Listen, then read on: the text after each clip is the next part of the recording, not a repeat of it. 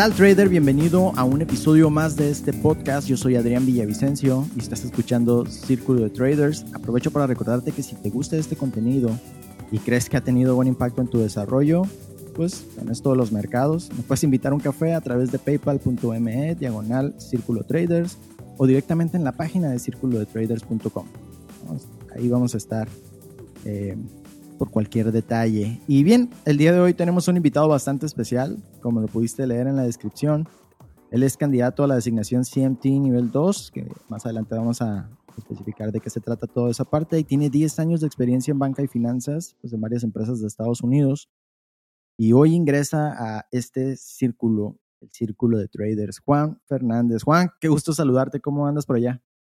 Muy bien, Adrián. Gracias por, por la invitación y bueno, un placer conversar contigo sobre las finanzas y el mundo de las inversiones. Correcto, no, pues gracias por aceptar acompañarnos y compartir un poco con nosotros. Antes que nada, eh, por si hay alguien por ahí que no te ubica aún, y digo aún entre comillas, porque pues eres un creador de contenido también, ¿no? Y a través de tus redes has estado compartiendo una serie de entrevistas, tanto en inglés y en español, que pues, te vas para atrás. Pero bueno, hablaremos un poquito de eso más adelante. Juan, por favor, cuéntanos cómo fueron tus inicios en la industria y, de qué manera llegas acá. Bueno, eh, para hacer un resumen corto, em, pues nada, comencé en mi natal Venezuela, por allá como en el 2007, 2008, donde un amigo me, me, específicamente el mundo del trading, yo había estudiado en una universidad donde había hecho la carrera de administración, la Universidad de Santa María en Venezuela, y pues eh, realmente lo que tú aprendes en la universidad en relación al trading es cero. Entonces, bueno, dentro de esos amigos que tenía, alguien me mencionó un poco sobre el Forex, me habló un poco más sobre las acciones, pero en aquel momento eh, invertir o, hacer cualquier cosa desde de Venezuela, eso era como, como, como, lanzarte al agua sin un salvavidas. Entonces, claro, claro. En aquel momento YouTube era la única forma de medio educarte. Y bueno, por ahí empecé. Yo creo que como todos, este, en un principio quebrando cuentas, eh, pues dándose golpes. Eh, ¿Pero específicamente en el mercado de Forex o en el mercado de las acciones empezaste? Eh, no, en principio no, no, sé por qué, pero como que busqué lo más complicado que hay, que en este caso el mercado Forex. y, y bueno, por ahí empecé, pues por ahí este, comencé hasta que quizás tomé unas decisiones de, eh, personales para, para, venir aquí a estudiar en Estados Unidos, eh, hacer el, el, MBA en finanzas en una universidad que se llama Hamlin University. Ok. Y bueno, ya cuando entro en Hamlin, ya ahí sí ya empiezo a ver un poco más las acciones. Recuerdo que eh, conversaba con amigos, bueno, compañeros de estudio, y hablábamos del famoso IPO de Facebook en aquel momento, ¿no? Entonces unos decían, no, eso, esa compañía va a quebrar, otros decían, no, eso este, va a ir a, qué sé yo, a la luna, o sea, siempre hay ese tipo de, digamos, de discusiones con compañeros americanos, por supuesto, ¿no? Claro, sí, sí, sí.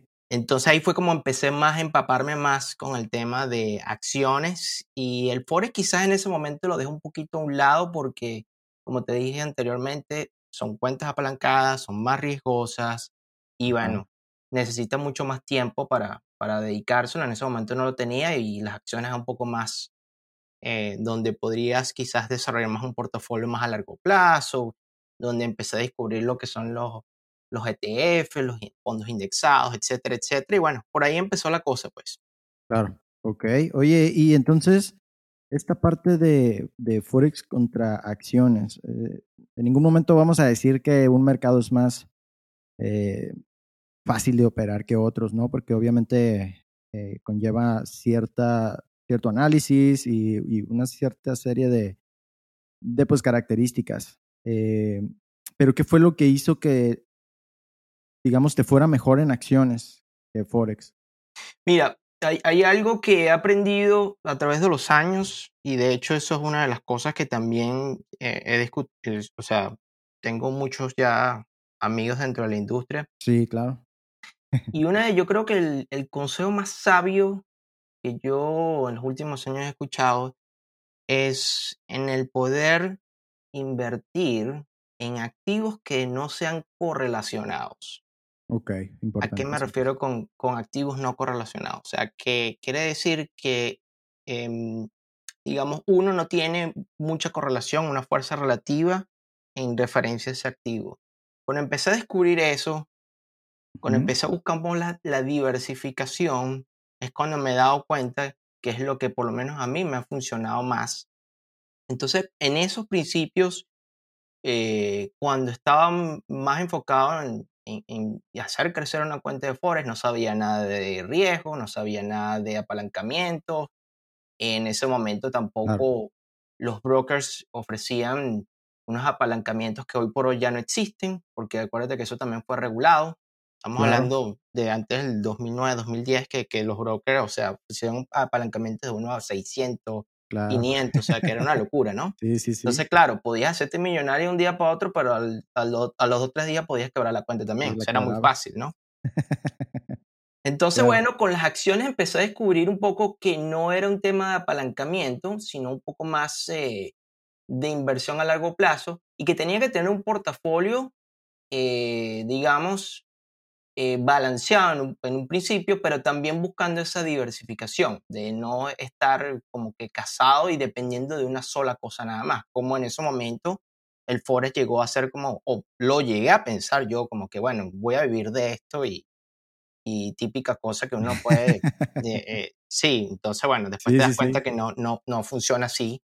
Eh, pero bueno, yo creo que eso es un error que le pasa a cualquier persona que está comenzando o si alguien de la noche a la mañana, bueno, quiero vivir nada más mercado futuro solamente y no hacer más nada, oye, hay que tener cuidado con eso. Siempre lo recomiendo, ¿no? Exacto, exacto. Oye, de hecho, eh, comentabas también hace un momento que, eh, pues bueno, iniciaste en Forex y, no te fue bien, ¿no? Como a, la gran mayoría también de muchos que, iniciamos por ahí.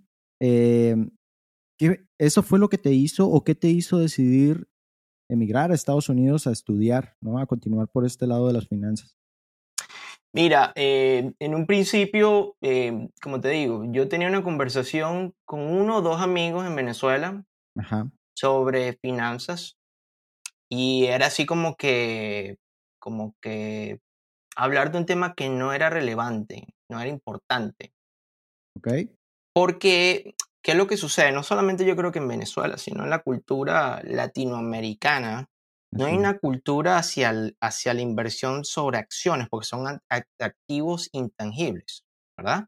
Correcto. Sino más hacia la inversión hacia los famosos activos tangibles, como que, bueno, si tienes dinero o algo adicional, inviértelo en una casa, si tienes más, cómprate dos casas, tres apartamentos, los alquiles y eso es hábito a tu vida. Eso es de donde venimos. Claro. Entonces, si tú rompes ese paradigma, empiezas a hablar de otras cosas, como que, bueno, ¿y por qué yo tengo que tener exclusivamente eso y no invertir en otra cosa? Entonces, es un tema como que completamente desconocido, como que eres un extraterrestre, etcétera, etcétera, y realmente lo que tienes son dos, tres amigos. Entonces, yo digo, yo tengo que cambiar esto. Yo tengo que buscar eh, otra alternativa.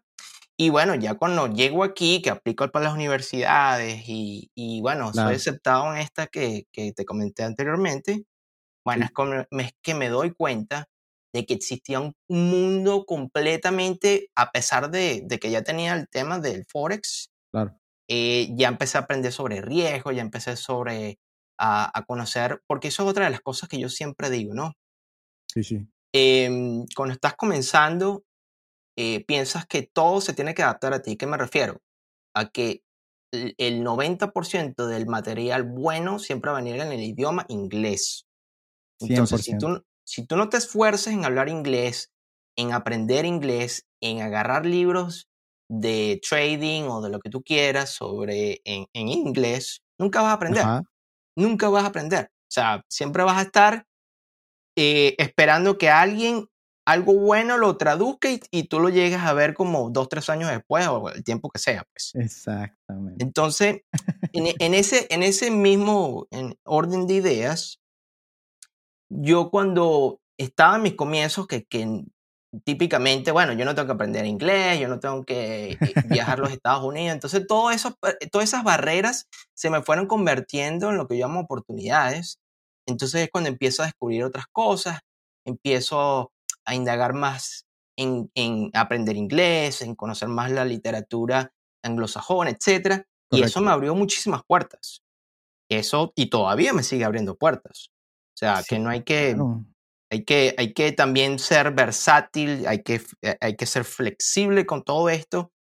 Y tú vas a cerrar esta idea con algo que, que siempre me dice uno de mis amigos y que, bueno, es como mi mentor, yo siempre lo llamo, que es el señor Ralph Acampora, que es el, uno de los fundadores de la, bueno, de la certificación, de la certificación CMT. Y él me dijo, o me ha dicho siempre, este, mira, yo tengo más de 50 años operando mercados y yo todavía no sé nada, todavía sigo aprendiendo.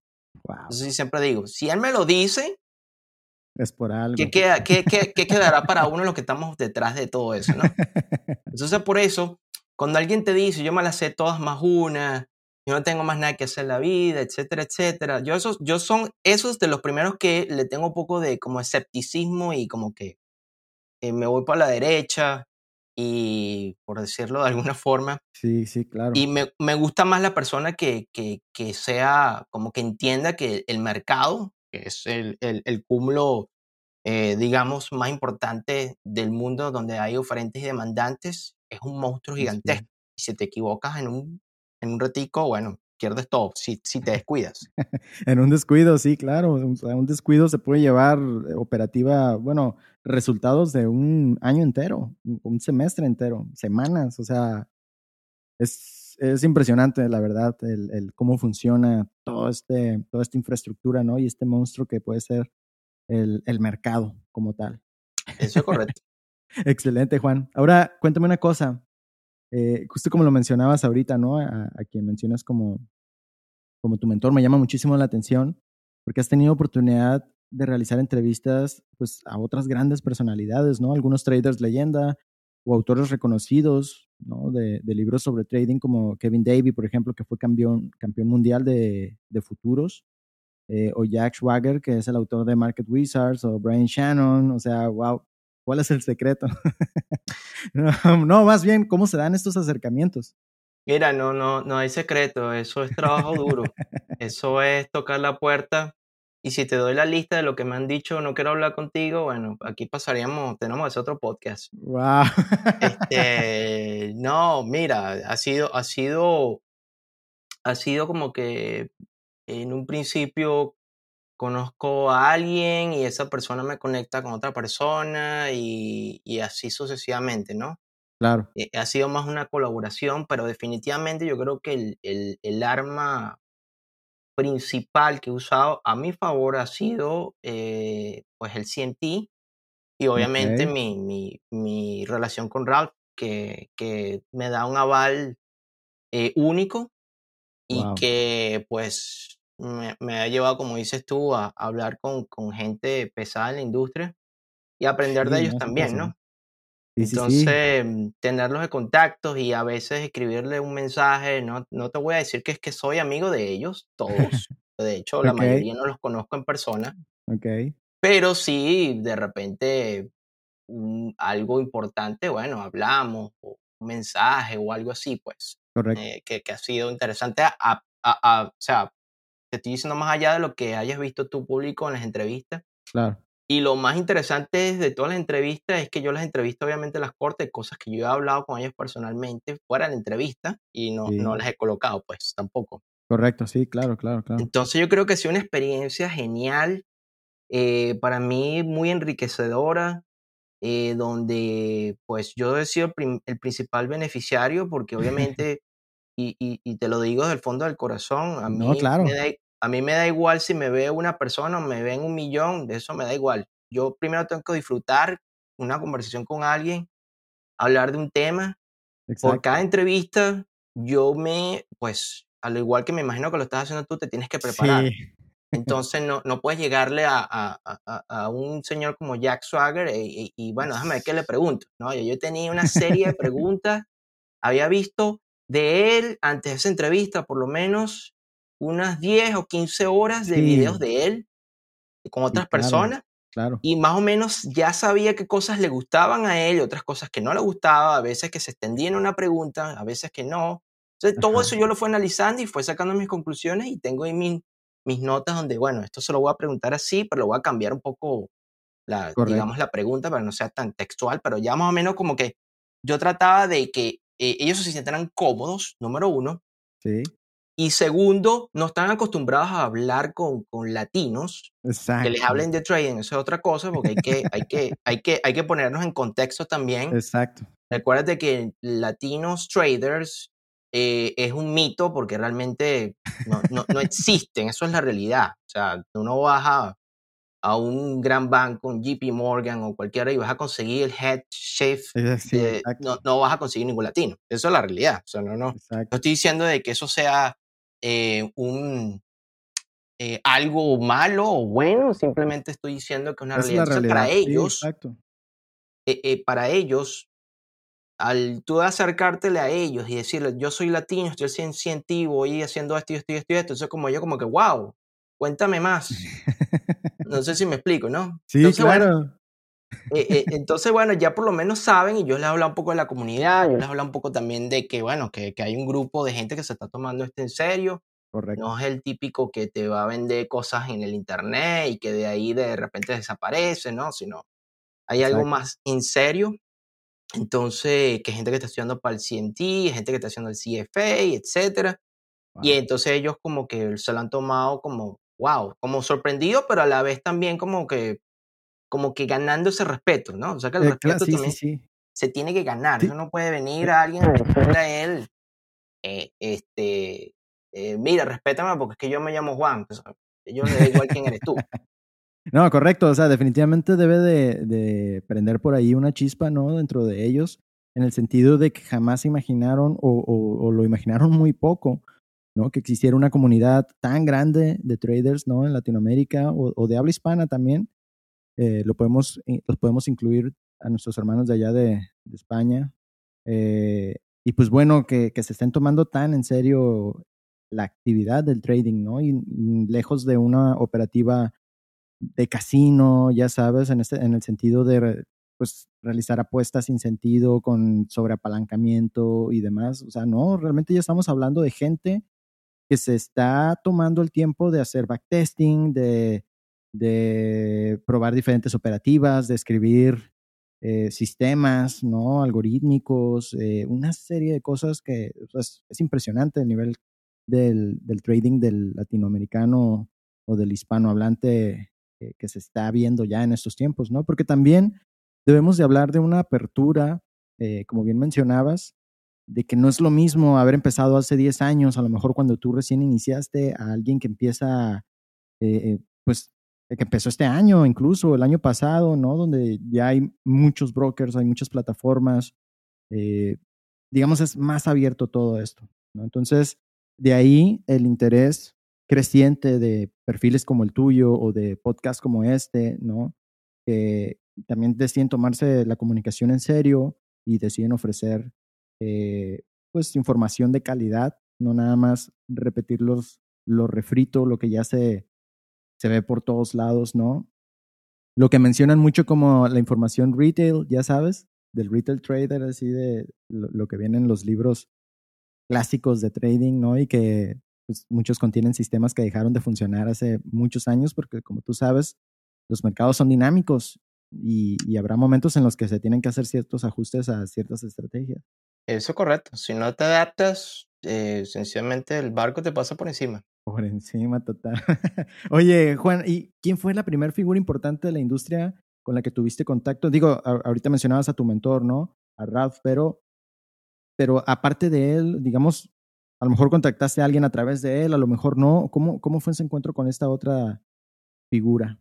Bueno, em, de esos primeros que, digamos, de que le comenté sobre la idea de, de tener este tipo de conversaciones, una de esas fue Alberto Cárdenas, que es un venezolano, sí, claro, lo que, ubicamos súper bien. este, que es un CMT, un tipo muy brillante y pues que tiene mucha experiencia.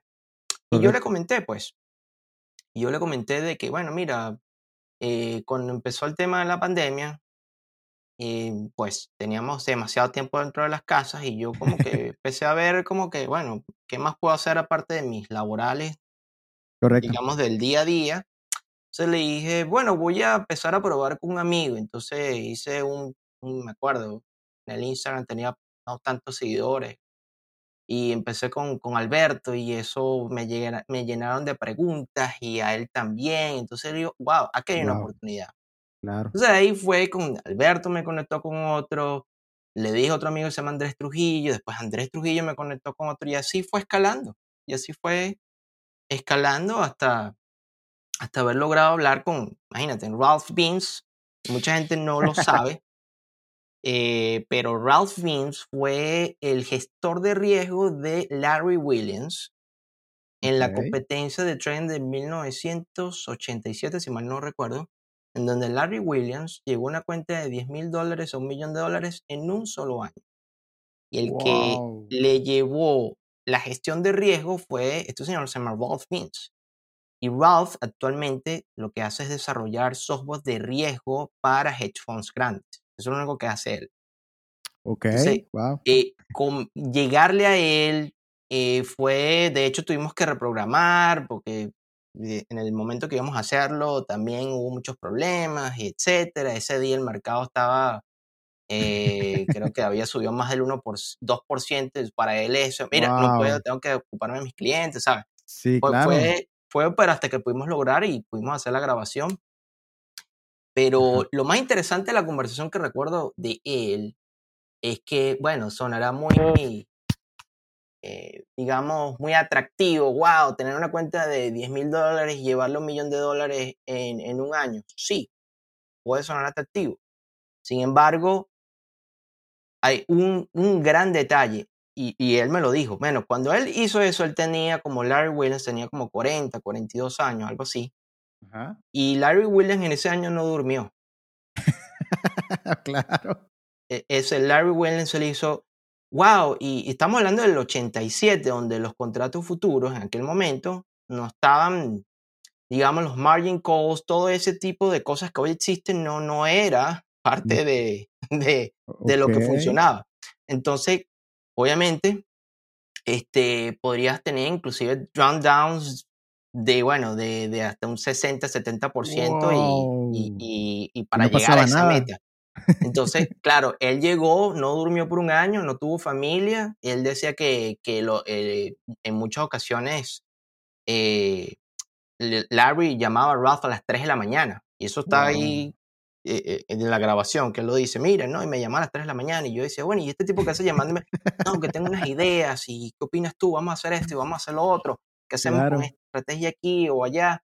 Entonces, no fue como que eh, como le llaman en inglés, el free lunch. Eso, eso no existe. Entonces, Ok. bueno, después de ahí, el más nunca volvió a, a usar esa misma estrategia de riesgo No, claro. aplicada a, a eso que hizo en ese año en particular. Claro, claro.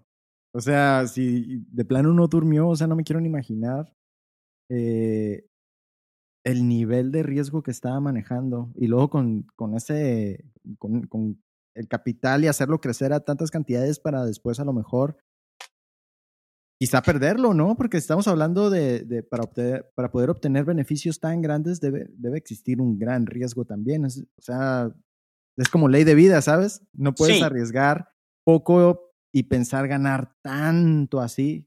O sea, debe haber habido un riesgo impresionante. Bueno, porque o sea, el- sentido de esa competencia es muy, o sea, el mensaje es bastante claro. O, o es todo o es nada. Ahí Exactamente. nada es a medias. O sea, ahí, o sea, ahí tú no puedes estar pensando como, y eso es lo que mucha gente a veces no entiende muy bien cuando ven esos Ajá. porcentajes, que bueno, que alguien en, en cuatro o cinco meses eh, ya duplicó el capital y ese Claro, tipo de claro. cosas. Claro, pero tú tienes que entender que ellos no lo están haciendo en, primero son cuentas relativamente pequeñas y, y segundo, ellos no manejan su fondo personal de esa forma ni, ni, ni, ni en sueños, sino es, un, es, es, es como, es como, yo lo describo como, como en las Olimpiadas la carrera de 100 metros. ¿Ok? Ok. Donde, el, el, digamos, compiten por 10 segundos. Y Claro. tienen una velocidad y tienen un, digamos, un alcance en esos 10 segundos in- increíble. Pero, ¿tú crees que pueden mantener esos mismos, ese mismo ritmo en, en 42 kilómetros? Yo te lo dudo no, que no, no va a pasar. Entonces, la competencia de trading es muy vistosa por los grandes porcentajes, por lo que estamos hablando, pero es una carrera de 100 metros, ¿verdad? Claro, claro. Ya estás hablando de un portafolio y de cómo se maneja un fondo, digamos, eh, eh, digamos, decente, un- Claro. un hedge fund, lo- los parámetros que tiene lo manejan como los 42 kilómetros, como un maratón. Exacto, es un ¿verdad? O maratón. sea, que, que obviamente eh, esa- eso siempre dejarlo muy bien claro porque la gente a veces se confunde y yo a veces hablo de esa competencia. Y de hecho, la única persona latina que yo conozco eh, que estuvo cerca fue Alberto Cárdenas, que llegó en el mes de noviembre del año 2016 o 17, creo que fue. Ajá. Llegó en noviembre y se metió entre los tres primeros. Entonces, él me lo dijo. Yo, nosotros llegamos a diciembre, yo estaba de tercero y dije, o es todo o nada. Y terminó fuera de ranking. Uf. Porque dijo, eh, sí, sí, porque eh, eso, eso es la competencia, es una Exacto. competencia. Exacto. O sea, y de hecho, entre la competencia hay unas estrategias y un poco de cosas que, que a mí me llaman la atención para hacerlo. De hecho, yo lo tengo pensado hacerlo en cualquier momento, no sé si el año que viene o el próximo, participar, pero para divertirme. No, no, no lo veo desde otro punto de vista, pero obviamente te da eh, un, digamos, eh, a nivel de mercadeo, a nivel de muchas cosas, si logras ganarlo, te da como que un Renombre. importante, ¿no? Porque claro. el, de hecho el premio creo que te lo entregan en, en, el, en Chicago, en la bolsa de Chicago, delante de todos los traders, o sea que es un simbolismo, no, Sí, no vas a ganar nada, pero es un simbolismo, pues. Exacto, exacto. Sí, sí, sí, me imagino. O sea, de hecho, hay una serie de. Digo, no voy a comparar esta clase de concursos con, con, eh, con la competencia que se hace en, en Estados Unidos, ¿no? Pero eh, hay brokers que precisamente realizan estas competencias de trading donde ves una cantidad de porcentaje de, de rentabilidad impresionante de las cuentas. Y es precisamente eso, eso que mencionas. Te dan una cuenta de 10 mil dólares, obviamente es dinero ficticio, no es un demo. Y pues, wow, o sea, hay personas que hacen 2, 3 millones, ¿no? Donde constantemente están, digamos, metiendo todo, van all in, así, ¿no? En, la cuenta. Y, y, en cualquier momento lo pueden perder, ¿no? Y quizá eh, hubo algunos que también estuvieron así de cerca de, llegar a la final y ganarse eh, un, automóvil, porque creo que era un Mercedes lo que estaban ofreciendo de premio. Eh, un AMG, creo. Y este, y pues bueno, eran una cantidad impresionante de, de rentabilidades, de porcentajes ahí que decían, no, pues estos, o sea, estos traders no están tomando nada de gestión de riesgo, pues no están aplicando nada de gestión de riesgo. Y si lo están haciendo, eh, la verdad es que debe ser una súper estrategia porque, o sea, es, es impresionante.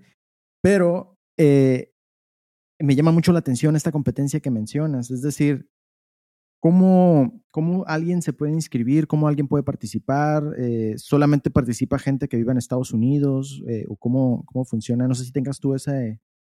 ese Mira, lo, lo, que te puedo decir es que la competencia es mundial, no necesariamente tienes que estar en los Estados Unidos. Okay. Lo que sí tienes que tener en consideración es que para participar tienes que tener pues el, los fondos en, en, los brokers que ellos determinan. Oh, perfecto. Si ya tú tienes una cuenta en los brokers que ellos tienen, bueno, buenísimo. Si no, tendrías que abrir una cuenta con ellos, tienes que eh, hacer una formalidad unos meses antes y Ajá. enviarles la información, preguntarles o darles tu número de cuenta, porque ellos lo que hacen es como eh, los números de cuenta los colocan todos, me imagino ya, porque ellos tienen desde los años 80 haciendo esto. Claro. Entonces, eh, cualquier persona se puede, puede participar y, okay.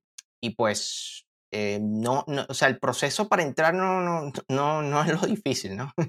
Okay. O sea, como te digo, eso, eso no, digamos, el, el, el tema es como siempre, ¿no? Los primeros meses cualquiera puede aparecer en el ranking, porque obviamente ahí es donde este, Sí. todos están... Es más, te puedo decir que hay dos categorías nada más, que es el caso del mercado futuros y el mercado forex. Ok. Y me recuerdo que este año llegué a ver a una persona en el mes de marzo, en donde llegó a tener como en el mercado forex como 400%. Uf. No, no, mentira, fue más, fueron como 600, 700%.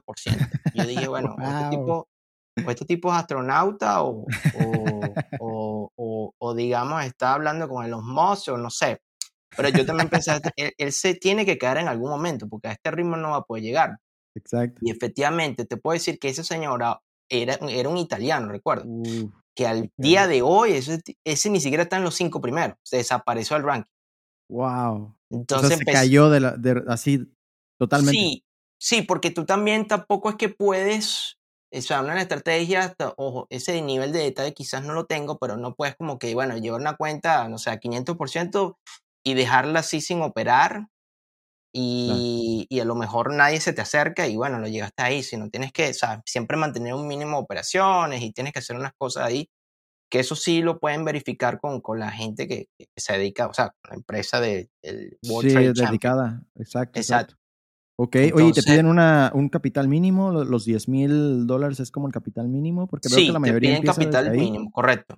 Te piden capital mínimo y, y, y como te digo, si vas a buscar en el ranking de los últimos 30 años, no hay ningún latino. O sea, latinoamericano que haya ganado esa competencia no existe.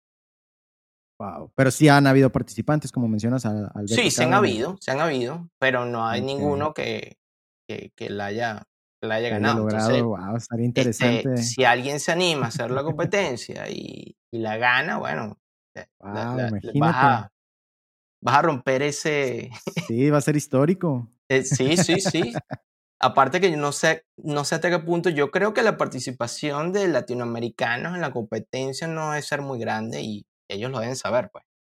Sí, claro. como te digo, o sea, este, así como y yo siempre lo digo, bueno, a veces en las redes sociales me escriben personas, mira que yo tengo esta estrategia que produce mil por ciento en dos días. Y yo le digo, bueno, este, bueno, te felicito, la verdad, pero si quieres demostrarle, no me lo digas a mí, va y te metes en la competencia, la ganas y después hablamos. Exactamente. O sea, no me lo digas a mí. Y les digo, mira, aquí tienes la competencia, busca ahí cómo, cómo entrar y, y, y, y bueno, buena Y ahí suerte. te mides, exactamente. Exacto, no me lo digas a mí, ve y con el de- mundo. demuéstralo. Ya te estoy diciendo que no hay ningún latino, bueno, excepto el primero, pues. Wow, sí, estaría interesante que alguien se animara y, y pues bueno, o sea, eh, lograr ganar esta competencia creo que sí sería un parteaguas, ¿no? Para la comunidad latina de traders. Sí, histórico, bueno, la de, verdad. de- de hecho yo, como te dije anteriormente, yo tengo pensado, yo he estado trabajando desde el año pasado y este año también en participar. em, Wow. este, y he estado, digamos, viendo un poco el ritmo de la competencia, ver lo que están haciendo ellos versus la cuenta que he tenido especial para esa, para medirme también con Sí, ellos. claro. Sí. Y mm, este año, bueno, eh, he estado quizás en algún momento hubiese aparecido en el ranking, a veces no, porque eso también es, eso es normal que pase.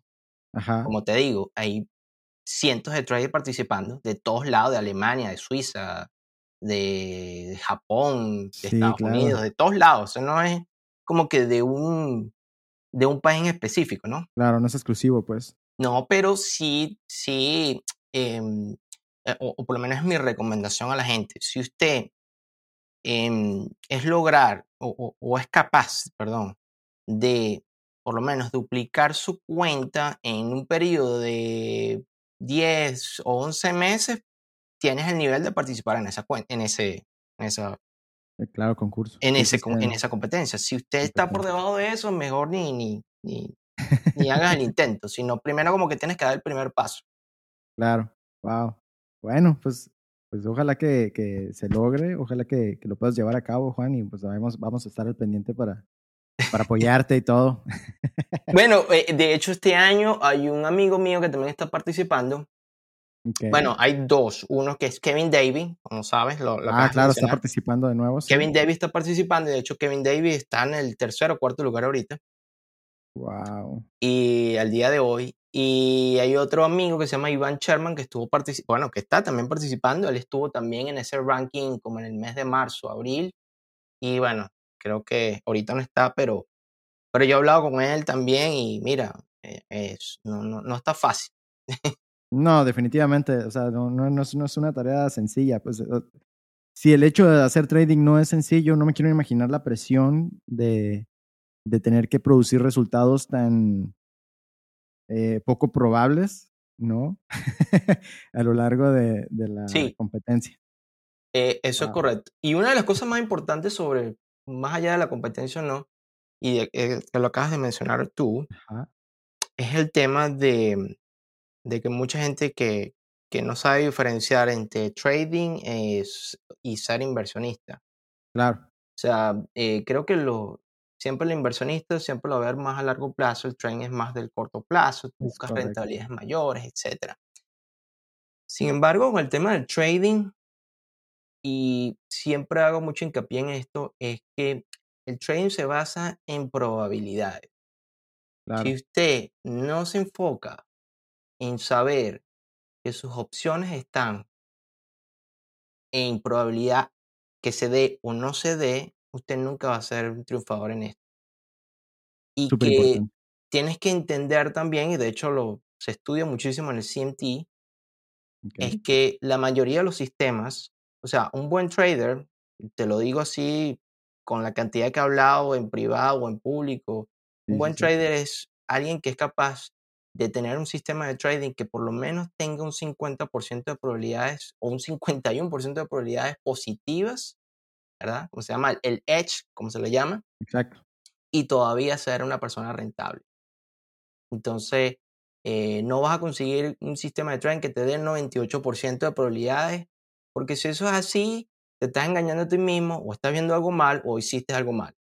Exacto. Entonces, eh, y, y, el mercado en algún momento te va a dar, o sea, si te confías y empiezas a sobreapalancarte sobre ese sistema porque piensas que, que tienes el, el, santo grial ahí en las manos. Exactamente. Y entonces ahí es donde te das cuenta no. de que no funciona así. Pues. No, tablazo. tablazo entonces, tiene que ser un sistema de trading que sea por lo menos un 50, un 51% de probabilidades positivas.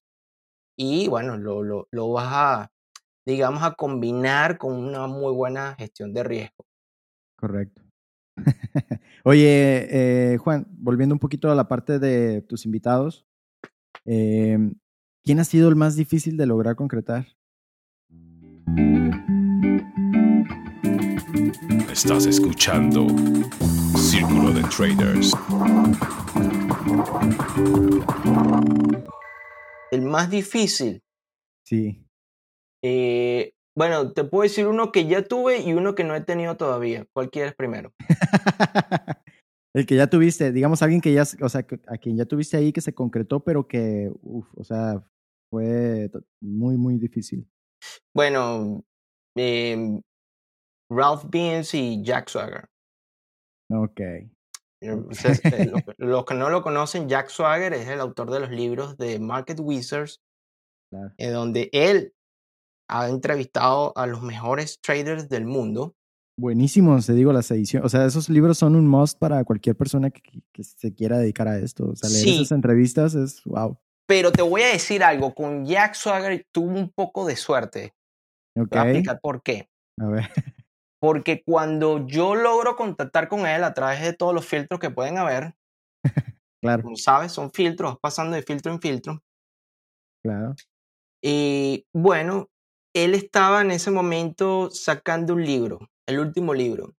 Y bueno, él le interesaba también de alguna forma promover ese libro y estaba dando ciertas eh, entrevistas. De hecho, Jack Swagger no de dar demasiadas entrevistas ni conversaciones con nadie. Ok. Y casualmente entré en ese lote así como que, Wow. como el último de la fila y caí yo por ahí, pues. Claro, claro. Ok. Wow. Y vaya que fue suerte entonces, ¿eh? Porque Sí. se encontraba en una fase promocional. Y digamos, ¿cuánto tiempo tenía sin sacar un libro? Digamos que si no hubiera estado promocionando este libro, hubiera sido muy difícil que se concretara esta entrevista, ¿cierto? Eh, lo más probable es que no, nunca hubiese pasado. Entonces Wow, también, no, qué suerte. y por eso yo siempre digo, las oportunidades se dan cuando tú también las buscas y de repente eh, esa oportunidad estaba ahí, se tocó la puerta y pues de alguna forma u otra se dio. Te digo. Y el otro, bueno, eh, Ralph Beams, bueno, a- obviamente al tener yo una entrevista ya con Jack Swagger, ya lo uso como una, Sí, como- como claro, una herramienta para decir, para decir, y, y, y, y te voy a decir, hay latinoamericanos que me han dicho que no. Wow. O sea, me- eh, lo- los americanos me han dicho más que sí. Hay latinoamericanos que me han dicho que no, mano, no quiero hablar contigo. o, o no estoy disponible para hablar esos temas, o qué sé yo, no soy público. Pero sabes que también eso pasa mucho, ¿no? Sí, claro, sí, se puede dar. Entonces, bueno. Y el que no he tenido, pero estoy en la, en la lista de espera, es, no sé si lo conoces, se llama Mark Minervini. Mark Minervini, sí, también autor. Bueno, ese me, eso me, me dejaron para el año que viene, imagínate. Ah, te dijo que para el año que viene. Para el año que viene hablaba conmigo, eso es correcto. Wow, o sea, su agenda. wow, o sea, es impresionante que. O sea, hasta el año que viene estamos. O sea, eso te lo dijo a mitad de este año, me imagino.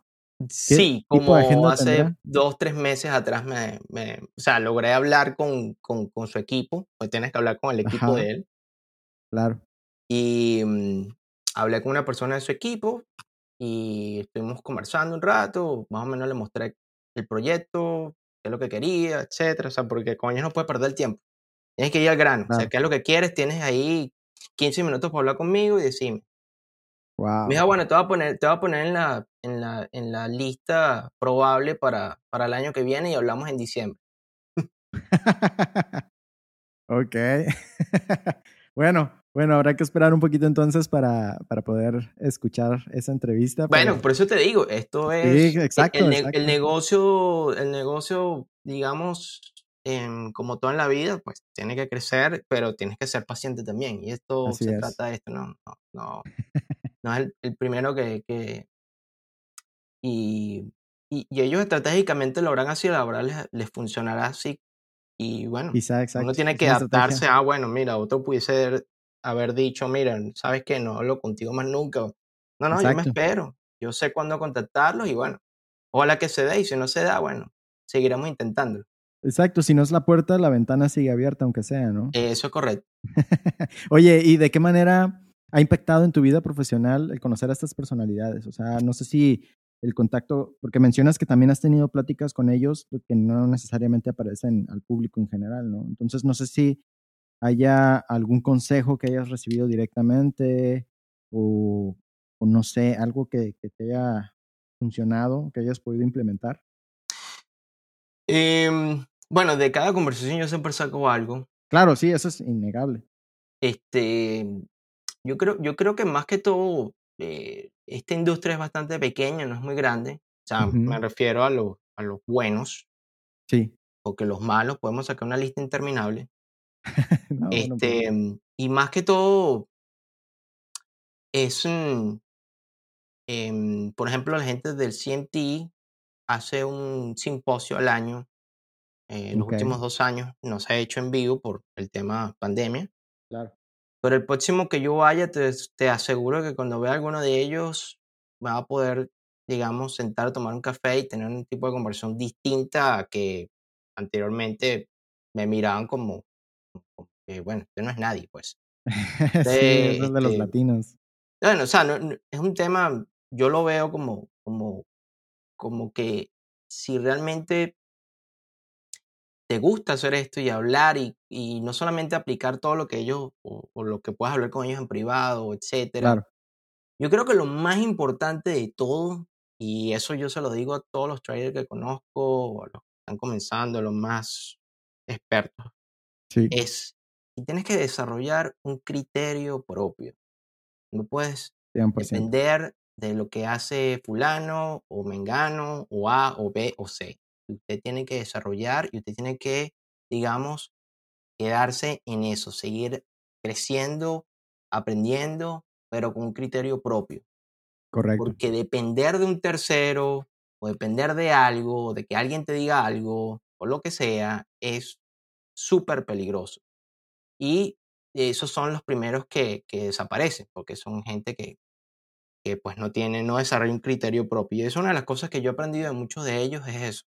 Así es. Eh, un criterio propio que se, que se ajusta a lo que yo estoy buscando. Si estoy buscando una estrategia más de corto plazo, ya sé más o menos lo que tengo que hacer, si eh, hay cosas que la veo un poco más a largo plazo y así sucesivamente, ¿no? Pero tiene que haber ese, ese, digamos, ese criterio propio. No, Correcto, súper importante. no, no simplemente porque he hablado con Brian Shannon, entonces le voy a decir a Brian Shannon, bueno, sí, este, dame toda tu estrategia y yo lo voy a implementar y no, no funciona así, de verdad. Eh, si no es respeto por lo que él representa, por cualquier persona representa, por encima de que el nivel que tenga o no, y pues seguir con tu plan y mantener el plan hasta el último día. Si tienes que hacer ajustes a tu plan, lo vas haciendo, porque esto es parte del proceso. La evolución de un trader no depende de, de lo que pase mañana, sino lo que va a pasar en 5 o 10 años si tú todavía sigues haciendo trading. Eso yo creo que es lo más importante. Wow. buenísima, buenísima respuesta. Oye, Juan, ¿y en qué momento, hablando un poquito más de esta parte de, porque mencionas al CMT, eh, y para quien no ubique aún, el CMT significa Chartered Market Technician, ¿no? Y es una certificación para analistas técnicos, eh, bastante reconocida, por cierto, en, todo el mundo. Eh, ¿En qué momento llegas a la conclusión de que necesitas esta certificación? O, o, a lo mejor, no sé, era como un requisito que te exigían para seguir dentro de la industria. No sé si nos podrías hablar un poquito más de eso. Mira, el programa es un programa de tres niveles, al, al, de la misma forma como lo es el, el CFA. Y bueno, son exámenes que tú tomas, tú pagas, tienes que estudiar por tu propia cuenta. Y pues el día del examen tomas tus exámenes. Si los pasas, bueno, vas al siguiente nivel. Si no, tienes que volver a repetirlo y así sucesivamente, ¿no?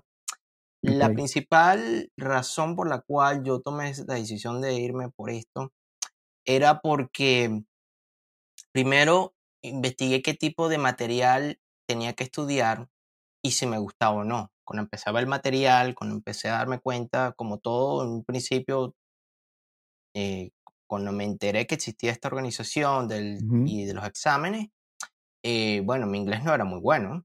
Entonces, bueno, como que dije, bueno, primero me tengo que hablar inglés porque estos exámenes no son en otro idioma que no sea en inglés. Correcto. Entonces, bueno, empecé por ahí, empecé a tomármelo como, con, ¿sabes? Con calma. De hecho, llegué a presentar el, el nivel 1 hasta tres veces, hasta que lo pude pasar. Ok, wow. Y ahorita el nivel 2 estuve cerca de pasarlo. Mira, me faltó como un menos de un 10%. Entonces, bueno, sigo ahí.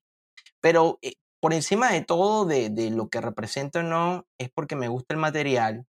Claro porque ellos todos los años se van ajustando. No es el mismo, y te lo pongo así de simple, eh, Alberto Cárdenas, si, ahorita, si ahorita pues, tomas la decisión de volver a hacer los mismos exámenes, y él, porque ya tiene ciento y no estudia, te lo aseguro que no los pasa.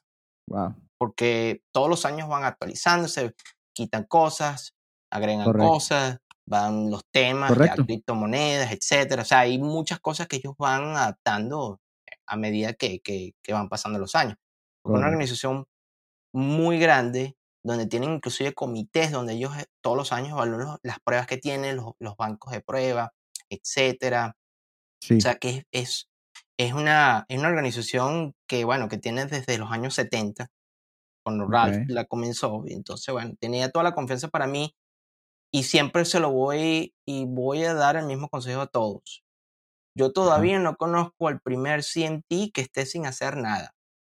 O sea, que esté viendo para el techo o que no tengo trabajo, no tengo nada que hacer. Yo no conozco el primero. Entonces ya te da como una garantía. No, no, no, voy a decir una garantía, pues eso no sería la palabra correcta.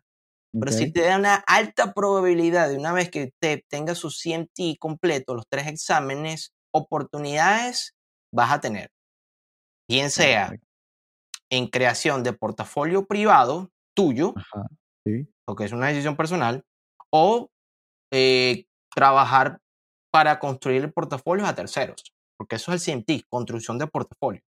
Claro. con sus complejidades y con todo lo que, que, conlleva la palabra armar un portafolio, porque es un tema súper extenso, pero obviamente eh, por, ahí va, por ahí va la cosa. Ok, ok. Y por ejemplo, eh, más o menos eh, tengo entendido que es, tú operas por tu cuenta, ¿no? O sea, sigues operando, ah, etcétera, etcétera. Sí, no, yo tengo mi cuenta Este, personal. es- Exacto, exacto. Entonces, eh, con ese, teniendo eso en cuenta, ¿cómo este conocimiento eh, que has adquirido al realizar estos exámenes ha impactado en tu operativa? Primero, eh, ¿estás más enfocado en el swing trading o en el day, trading? No sé si también nos podrías platicar de eso, por favor. Mm, mm, No, yo hago swing trading nada más, no hago Ok, day trading. ok, ok, ok. Eh, mira, eh, e- es precisamente el CNT me ha ayudado muchísimo a diferenciar muy bien la diferencia entre swing trading, day trading, eh, Sí, claro. a- o sea, a- por qué hacer una, por qué no hacer la otra, etcétera, etcétera. ¿no? Eh, me ayuda muchísimo también a conocer un poco más em, el, el- el, digamos, el abanico de oportunidades Ajá. te lo- y te lo voy a poner así en términos simples, para que los que están escuchando también lo entienden. Cuando tú hablas con una persona que haya pasado los tres exámenes, solamente el vocabulario es completamente diferente a alguien que agarró un libro de, de, no sé, de vivir del trading y ya él se crea un trader. Y, y eso, eso es muy común. O sea, el, vocabulario de si una persona logra pasar los tres exámenes y, por ejemplo, quiere trabajar para un hedge fund grande o quiere tener clientes privados o pues quiere tener su propio capital porque la- Claro. todas las opciones son válidas. Claro, claro. Pero vamos a ponerte en el caso de que tú decidas trabajar para un gran hedge fund y a ti te toca hablar con un cliente, donde tú le vas a explicar cómo su dinero va a ser manejado. Eh, Ok. La diferencia de tener un CNT en la mano, de tener toda la cantidad de información que tienes y explicárselo a un cliente, el tipo o el cliente va a saber de que, oye, estoy en buenas manos. ¿Verdad? Cierto. Claro. Porque Sí, claro. el- una de las cosas que también se aprende muchísimo, y eso es uno de los consejos muy grandes que, que- que me ha dado Ralph con más de cinco años que lo, que lo conozco, Ok. es un buen trader o, o alguien que, que- que está en los mercados, una persona seria, siempre te va a hablar a nivel de porcentaje, nunca te va a hablar de dinero. O sea, el dinero es lo que yo siempre veo que se habla más en las redes sociales, que si hice X cantidad de dinero hoy o en una semana, lo que sea, un buen trader nunca habla de dinero, te habla en porcentaje. Digo, mira, porcentaje es tanto, hemos hecho tanto porcentaje, porque el dinero, solo, el- la palabra dinero se lo vas a colocar tú, no. Y ese tipo de detalles como eso y, y una cantidad de otros que, que te podría enumerar es las diferencias que hacen entre alguien que es un CMT y alguien que pues no lo tiene. Pues. Claro. Sí, sí, sí. ok, perfecto. Entonces, estás dentro de la parte del swing trading. Más o Eh, menos, sí. ¿de qué va tu operativa? Soporte, resistencias, a lo mejor eh, zonas de oferta y demanda, eh, no sé. Mira, eh, yo, yo te digo, yo, yo soy eh, más de irme con tendencias, trend Ok. follower. Ok, Entonces tengo pues un sistema que es de trend following, que inclusive lo, lo tengo con trailing stops ok. y es uno de los que más me gusta. Sin embargo, en, en ocasiones puedo usar mm, lo que se llama el mean reversion también. Ajá. No es muy común, no me gusta ir mucho en contra tendencia. Pero cuando Claro. vas a favor de la tendencia tienes que ser un poco más paciente, ¿no? Sé que te ajustar más los stop loss, tienes que, que, que, bueno, tener un poco más de paciencia con los swings que se den, porque si no hay tendencia, obviamente, el sistema no, no va a funcionar. Entonces, em, sí me gusta eh, eh, tener ese, por lo menos al momento de tomar decisiones, de Correcto. decir, entro aquí, ¿por qué entro aquí? Y en el peor de los escenarios, ¿cuál es mi, mi salida? Bueno, mi salida va a ser aquí. Y voy, digamos, trade por trade. No voy pensando en, en, claro, tengo mis estéticas personales donde evalúo el mes, el año, en comparación con el año anterior, y voy también midiendo, ¿sabes? Profit Factor, todos los, Claro, los todo, lo- todo el juguete de abanicos que uno tiene como, como trader para, para evaluar. im- sí, importantísimo. y, y yo siempre los invito a eso también. Es una de las cosas que también se estudia bastante en CMT, es, es cómo evaluar muy buen, o sea, cómo evaluar sistemas de trading, cómo evaluar este, tu forma de en qué, en qué tipo de mercados se ajustan más a lo que tú estás buscando.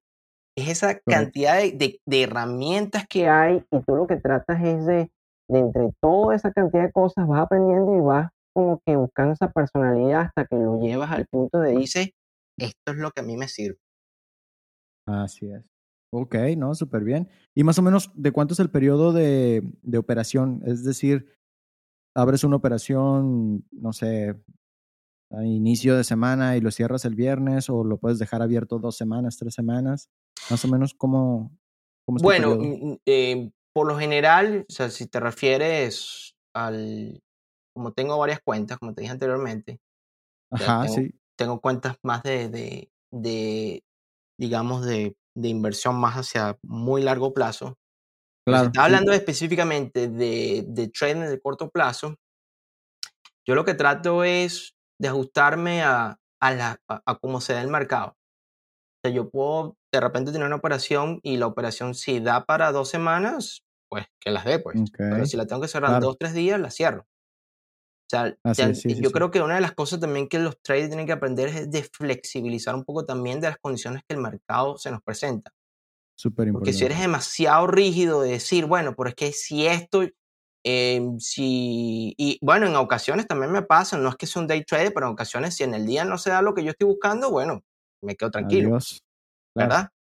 Eh, sí, sí. lo, eh, lo que yo a veces difiero con algunos traders es que son extremadamente rígidos al decir, eh, bueno, yo tengo que abrir una operación hoy porque sí, y yo la tengo que cerrar hoy porque sí. O sea, y a veces, es. y a veces tú dices, bueno, pero si la operación te da para más, ¿por qué la tienes que cerrar? Y con eso te evitas mañana de pensar qué vas a hacer. Si ya la tienes abierta, lo que tienes que hacer es monitorearla y ver cómo tus sistemas ajustan a esa operación.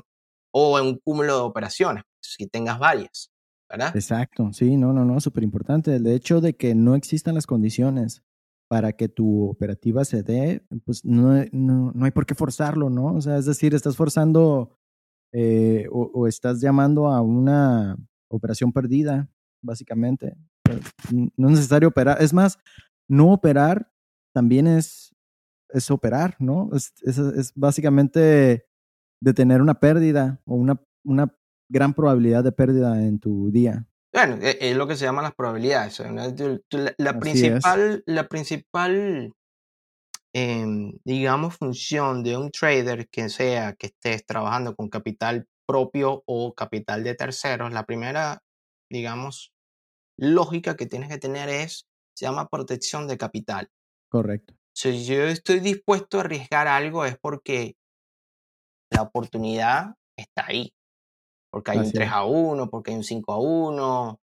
eh, Sí, Hay gente, sí. bueno, que lo maneja más de 1 a 1. Bueno, yo no estoy un poco, no soy tan de 1 a 1. No me gustan fan. mucho Ajá, tipo de claro. operaciones, pero como te dije, soy más swing trader, más 3 a 1, 4 a 1. Es lo Correcto, que siempre estoy buscando, ¿no?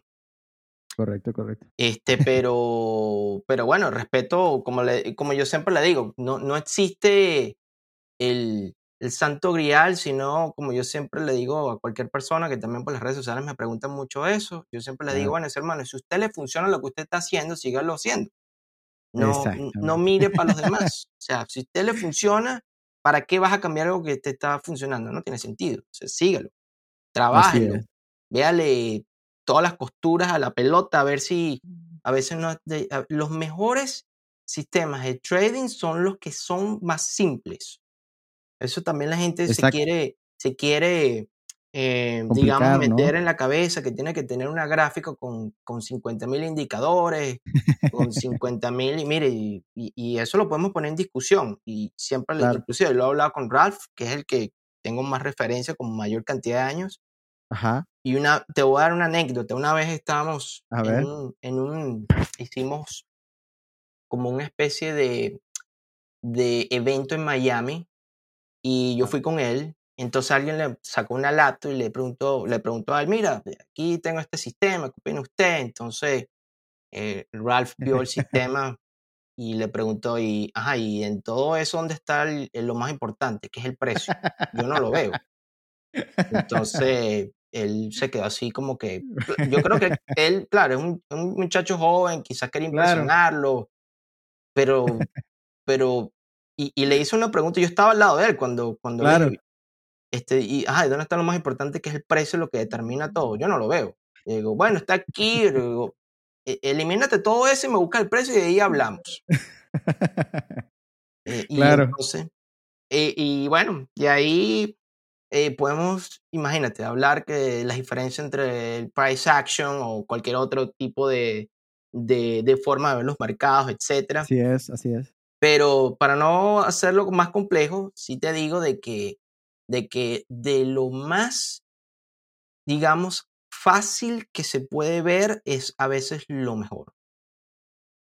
Totalmente de acuerdo. Yo también, yo también estoy muy de acuerdo en ese sentido y justo lo mencionaba, ahora que dices que hay mucha gente que te ha escrito y que te pregunta, ¿no? Eh, igual por acá y justamente fue ayer, ¿no? Y, y yo le comentaba a esta persona eh, que era muy, muy importante el hecho de que se sintiera cómodo y que se sintiera a gusto con el mercado eh, que iba a operar, ¿no? En este caso tenía que hacer un, un análisis, ¿no? Si iba a ser Forex, pues bueno, qué par, qué par iba a operar, este, que se centrara solamente en uno, o si van a ser futuros, qué futuro, ¿no? Eh, va a operar, o si van a ser criptomonedas, bueno, va a ser Bitcoin, va a ser Ether, va a ser Ripple, no sé, no sé, pero debe de ser un mercado con el que te sientas cómodo, debes utilizar un sistema con el que te sientas cómodo. Ahorita lo mencionabas súper bien, ¿no? Decías que eh, si a ti te está funcionando, wow, o sea, tú síguele por ahí, no importa lo que digan las otras personas, si tú estás haciendo dinero con eso, lo demás no importa. O sea, no importa cuántos libros hablen sobre gestión o sobre análisis técnico, no importa si tú estás haciendo dinero con ese sistema y te va a llevar a largo plazo a tener resultados, adelante. O sea, realmente no hay una regla concreta que te diga así tienen que hacer las cosas, ¿correcto? Entonces, eh, ese era un consejo precisamente que le daba a, a esta persona que, que, me comentaba a través de, de, la página de Círculo de Traders y, y, y, cuadra perfecto con lo que mencionas. Pues entonces, creo que sí es necesario no seguir eh, pues lanzando ese mensaje y dándolo a conocer de que, que o sea, una de las cosas más importantes es que tú te sientas cómodo con todo lo que estás haciendo al momento de operar. Desde el mercado, el activo que vas a operar, eh, la forma en la que lo vas a operar, este, etcétera, ¿no? O sea, incluso la plataforma que vas a utilizar, el horario, todo, todo, todo, todo tiene que ver. O sea, tiene que ver más de lo que la gente se, se imaginaría, pues. Hay muchos que, que toman un curso y y a lo mejor sienten que lo que están aprendiendo no va con ellos y es válido, ¿no? Que el sistema que le funciona a su mentor es súper ganador y del 90%, pero si en ti no hace clic, pues posiblemente no le vas a poder sacar rentabilidad a ese sistema, ¿no? Lo vas a tener que probar y, y pues bueno, ahí posiblemente hayas perdido tu dinero al hacer el curso, pero pues bueno, ya me extendí un poquito en ese sentido, ¿no? Pero creo no, que sí bueno, es importante. Yo, yo, no lo vería que porque perdí el dinero. Yo creo que cada, cada vez que tú vas a intentar algo y... Claro, la experiencia queda. La experiencia, ¿no? la experiencia no, no, no, digamos, se adquiere, no necesariamente, este, eh, yo siempre lo digo, es que después que termines tu CMT vas a ser el mejor trader del mundo. Bueno, no, eso no está escrito por ningún lado. Eso no, eso, no, eso no es una garantía de nada y eso no va a pasar. Y Correcto. yo no estoy buscando eso tampoco. Eh, es simplemente que el, el, el, el, los conocimientos que voy a tener, eh, la cantidad de información que voy a, a, tener disponible para usarla a mi favor, para usarla para desarrollar mejores sistemas de trading. Así es. Eso es lo que yo estoy buscando. No Así otra es. cosa distinta o, o que suene como que como que de corto plazo. Así es. Sí, sí, sí, tienes toda la razón. Excelente, Juan. Pues creo que con eso finalizamos esta entrevista. Eh, te agradezco de verdad el que hayas sido parte de este episodio y que formes ahora parte del Círculo de Traders. Nada más eh, para finalizar ya una última pregunta, o más bien, digo, hemos estado hablando de algunos consejos y hemos estado hablando de, dentro de nuestra experiencia sobre cosas que, que pues nos han funcionado más o que eh, nos han ayudado, ¿no? Pero creo que no está de más, o, te pediría yo un consejo o una serie de consejos, si se te ocurren más, para personas que, que la han estado sufriendo muchísimo y que sienten que no van a ningún lado. Eh, ¿Qué les dirías tú a estas personas? Bueno, lo, lo, primero que les diría es que tienen que tener mucha paciencia. Em, como les dije anteriormente, esto no es una carrera de 100 metros, esto es un maratón. Y como un maratón, pues es una carrera. Em, tú no puedes llegar a tu primer semestre de, no sé, de una carrera como ingeniería y hacerle la pregunta al profesor, ¿cuánto dinero voy a ganar cuando me gradúe?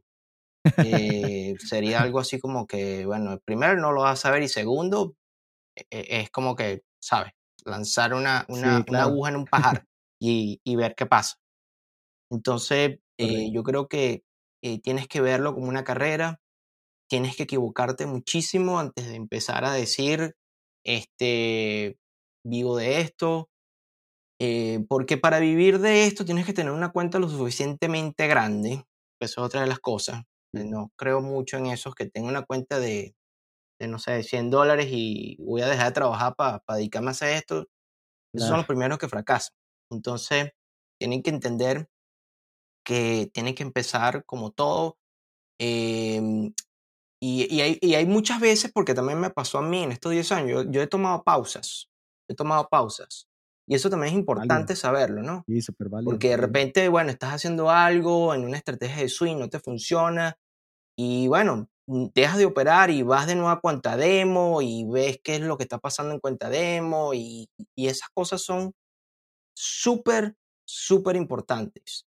Correcto. Porque yo creo que si, si tú entiendes que esto es un proceso, es un proceso de largo plazo, que mientras tú busques información en internet que te diga, ven aquí, yo te voy a agarrar, te voy a poner de mi lado y a ver si te voy a hacer triunfador en, en, en una semana, yo soy el primero que salgo corriendo y yo digo, no le, no, o sea, busca otra persona.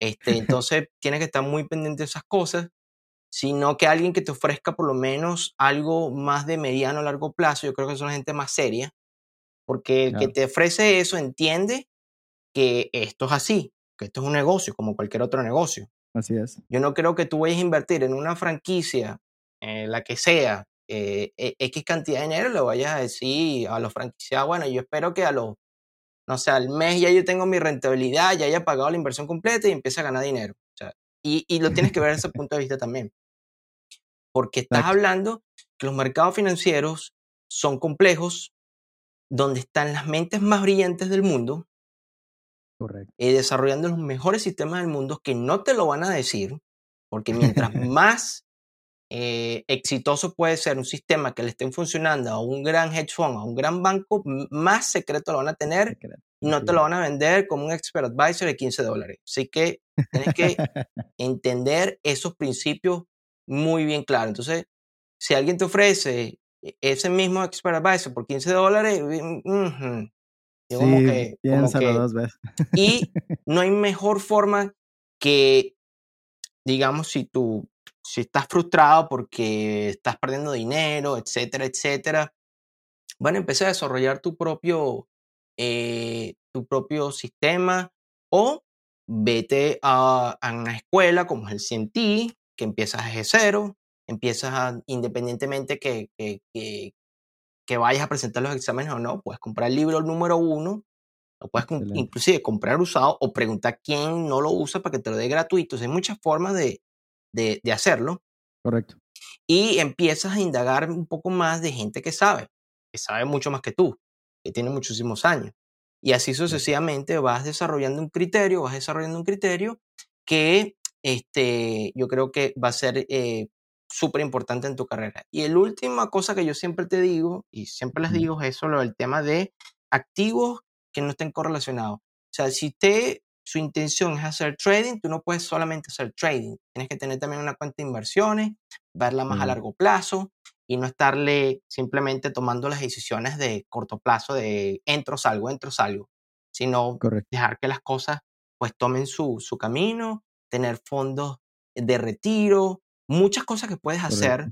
Y cuando una de esas va a fallar, de hecho, eh, yo hablaba el año pasado con alguien que se llama Garrett, eh, Michael Gaya, perdón, que él maneja un portafolio importante y tuve una conversión con él y él me dijo algo que, que, nunca voy a olvidar. Él me comentó de que cuando tú, tu portafolio no tiene algo negativo es porque no está lo suficientemente diversificado. O sea, en tu portafolio siempre tiene que haber algo negativo, porque quiere decir que cuando una cosa eh, tiene un rally, otra no, y así vas diversificando el dinero.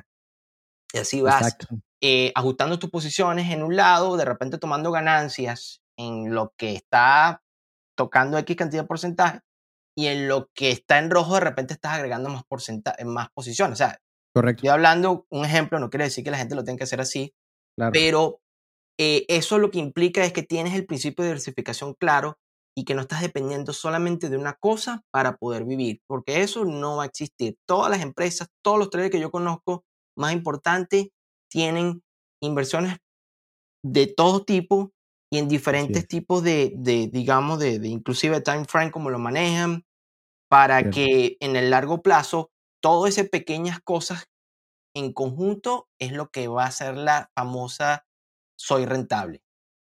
Así es. Wow. excelente, excelente consejo. Em, perfecto, Juan. Pues, ¿cómo te encuentran en, en, en, tus redes? Bueno, en mi, en mi Twitter como Forex Venezuela. Forex. Ok. Como suena, Forex Venezuela. Esa cuenta yo creo que la abrí como en el 2008, 2009 cuando empecé esto. Y em, en Instagram estoy con eh, Finance Venezuela, igual. Venezuela por tema que no, no, que no, no, a pesar de que tengo ya 11 años fuera de Venezuela, Bastante tiempo fuera, sí. Sí, todavía tengo mi corazoncito allá. Claro, eso no se olvida. Aunque sea La que tierra no se olvida. Exacto. ok, perfecto.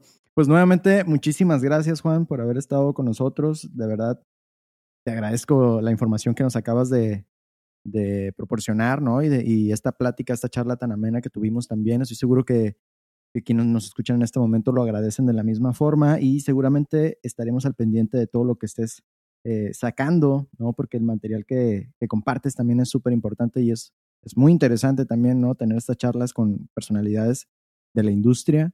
Eh, pues es, es, oro, es oro y, y definitivamente hay que estar al pendiente de todo lo que sucede si realmente te quieres dedicar a esto, ¿no? Entonces, muchas gracias de nuevo. No, a ti, Adrián, por, por la conversación y, y bueno, muchachos, sigan para adelante y happy trading day. Perfecto. Traders, pues eso ha sido todo por esta ocasión. Nos vemos en un próximo episodio. Yo soy Adrián Villavicencio y esto fue Círculo de Traders. Chao. Recibe nuevas entrevistas directamente en tu email. Suscríbete gratis en circulodetraders.com y entérate de nueva información y episodios a través de Instagram, Twitter y Facebook en arroba Círculo Traders.